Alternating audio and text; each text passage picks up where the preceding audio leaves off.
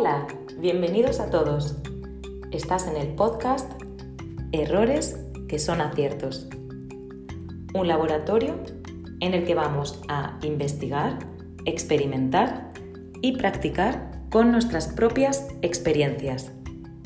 Estoy segura de que te estás preguntando cómo lo vamos a hacer. Bueno, pues nuestro método tiene una variable principal y esa variable eres tú. Scarlett y yo formaremos un equipo junto con todos vosotros para realizar estas investigaciones.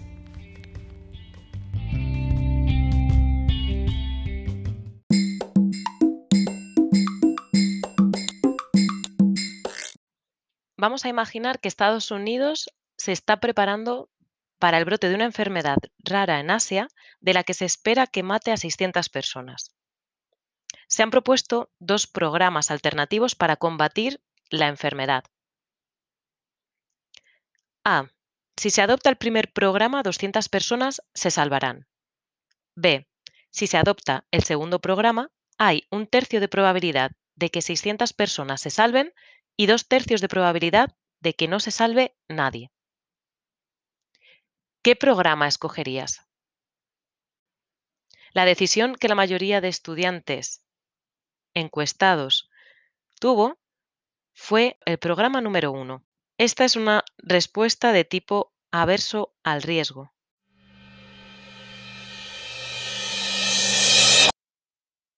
Y es que la perspectiva de salvar 200 vidas con seguridad es más atractiva que la perspectiva con riesgo, aunque tenga el mismo valor esperado. Este es un experimento que utilizaron para explicar su teoría acerca de los sesgos cognitivos en la toma de decisiones. No voy a hablar de COVID y no voy a hablar de economía conductual.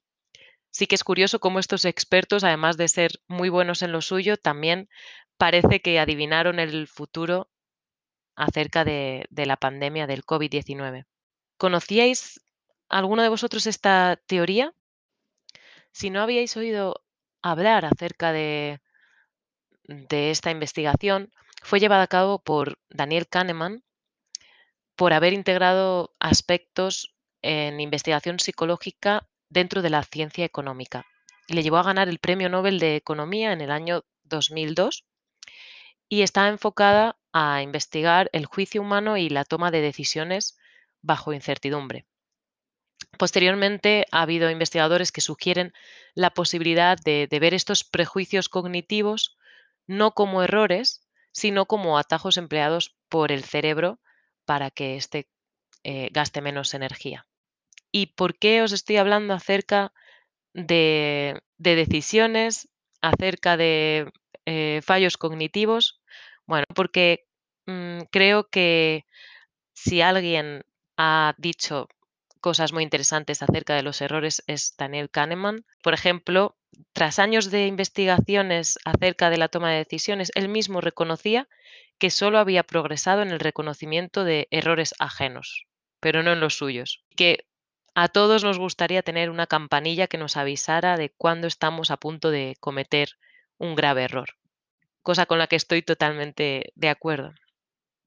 Pero como no, no podemos tener esta campanilla, lo que sí que podemos hacer es intentar aprender de los errores de los demás, que como nos dice Kahneman es lo que ha, logrado conseguir después de años de investigación. Y bueno, vamos a ser conscientes de que existen estos sesgos cognitivos, que hay más de 200 tipos diferentes y que es algo sistemático. Vamos a poder controlar la parte desde donde tomamos nuestras decisiones.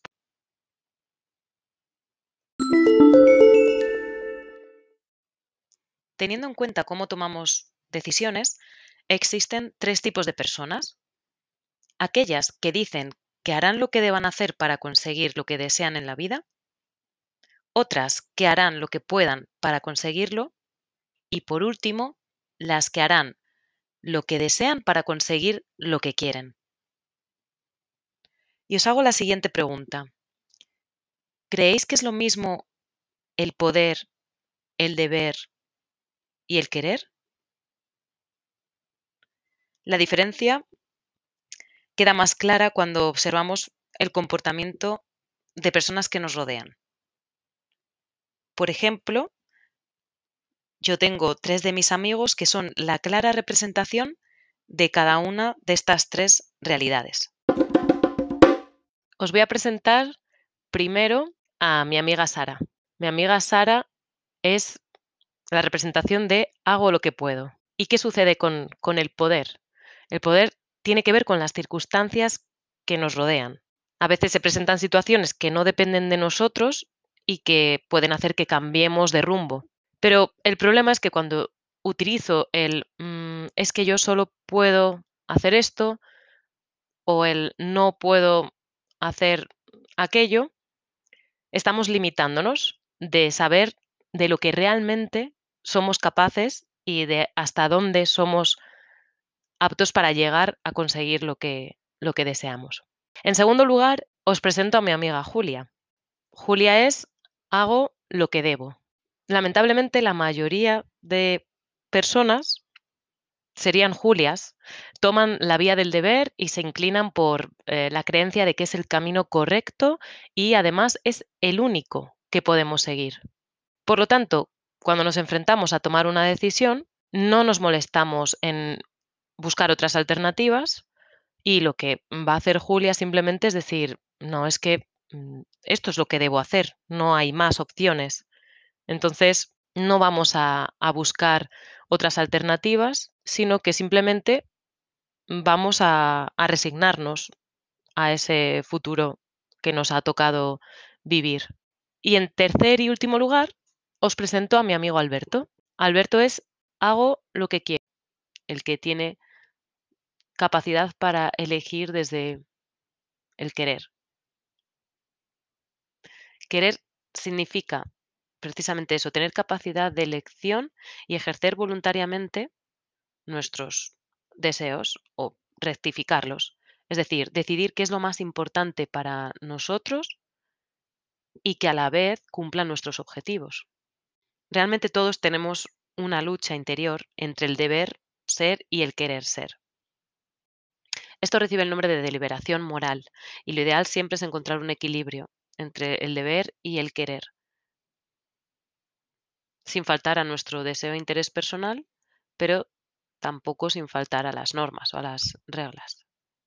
Lo que se dice es que las decisiones o la deliberación no tienen una dimensión puramente intelectual, sino que también emocional.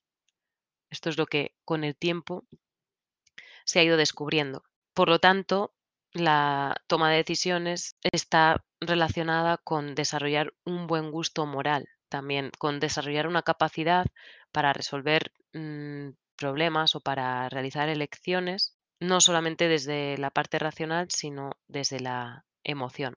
Y no dejarse atrapar por mm, las afirmaciones de debo llegar a casa temprano, debo estudiar inglés, debo llamar a, mm, escribir a, sino quiero escribir, quiero llegar temprano, quiero estudiar inglés. Porque si no, lo que vamos a hacer es bloquear la acción. El famoso parálisis por análisis, si me cargo con deberes, finalmente no voy a, a querer hacer nada de eso.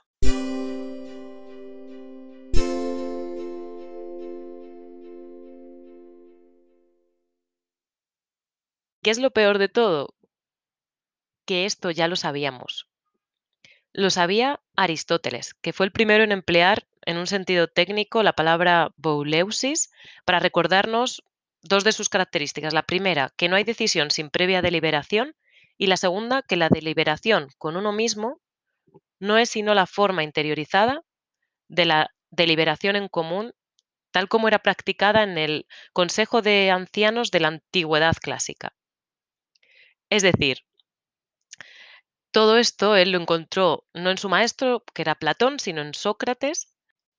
Hablando de deliberación, ellos lo que conseguían, mediante esto, este elenco socrático, era conseguir que el propio portador de las ideas y las creencias las hiciese conscientes y sobre ellas percibiese ciertas incoherencias. El sentido de este procedimiento es llegar por uno mismo o con la ayuda de otros a discurrir aquello que parece más sabio, la famosa o la conocida mayéutica. Pero fuera de toda esta filosofía y, este contexto histórico, la pregunta que, todos nos hacemos en algún momento, estoy segura de que todos os habéis preguntado en algún momento de vuestra vida, em, estoy haciendo lo que quiero hacer, soy feliz, mm, realmente es esto lo que, lo que quiero. Y, esto os hará plantearos si tenéis el trabajo mm, deseado, si tenéis la, vida personal o familiar que queréis. Y si somos honestos, todos pensamos en un futuro mejor, en que vamos a tener una bonita familia, en que mejoraremos en lo profesional, etcétera, etcétera, etcétera. Entonces, ¿por qué no hacemos caso a, a estos sabios que ya investigaron y que ya estudiaron acerca de las decisiones y nos dejamos guiar por el querer. Porque realmente lo que descubrieron en la antigüedad es que para ser feliz hay que elegir el camino del querer. ¿Y qué es lo que sucedió? Pues que por el camino surgieron deberes y, y mandatos.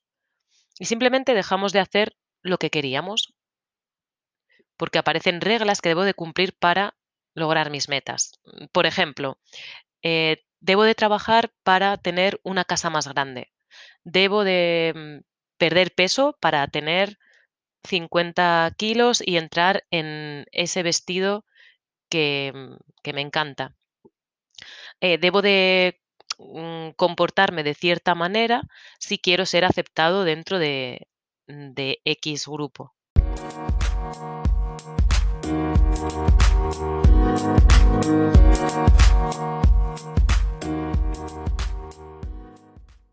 Finalmente, la decisión es de cada uno de nosotros.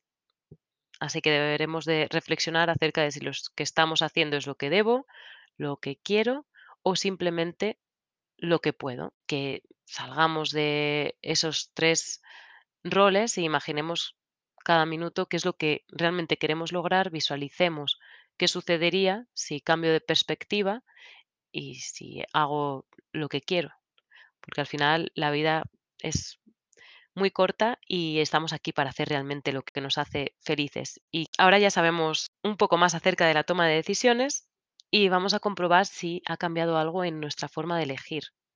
Si ahora os pongo el mismo problema que el del comienzo, pero desde una formulación diferente, que nos da dos opciones, la opción C sería se adopta el programa número 3 en el que 400 personas morirán o la opción D se adopta el programa número 4 donde hay un tercio de probabilidad de que nadie morirá y dos tercios de probabilidad de que mueran 600 personas, ¿qué opción escogeríais? ¿Y creéis que coincide con la decisión mayoritaria de este grupo de estudiantes? La opción que eligieron ellos fue la opción D, el programa número 4, donde hay mucho más riesgo antes que la certeza de perder 400 vidas.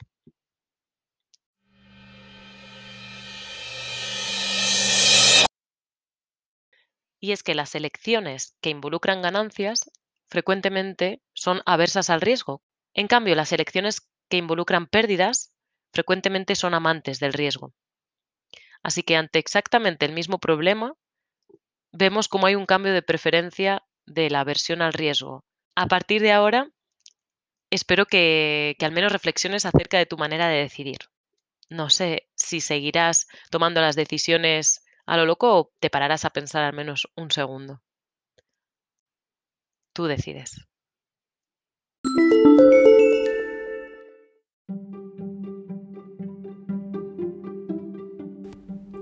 Si te ha gustado este capítulo, te ha sido de ayuda o conoces a alguien a quien podría servirle, compártelo y déjanos un comentario.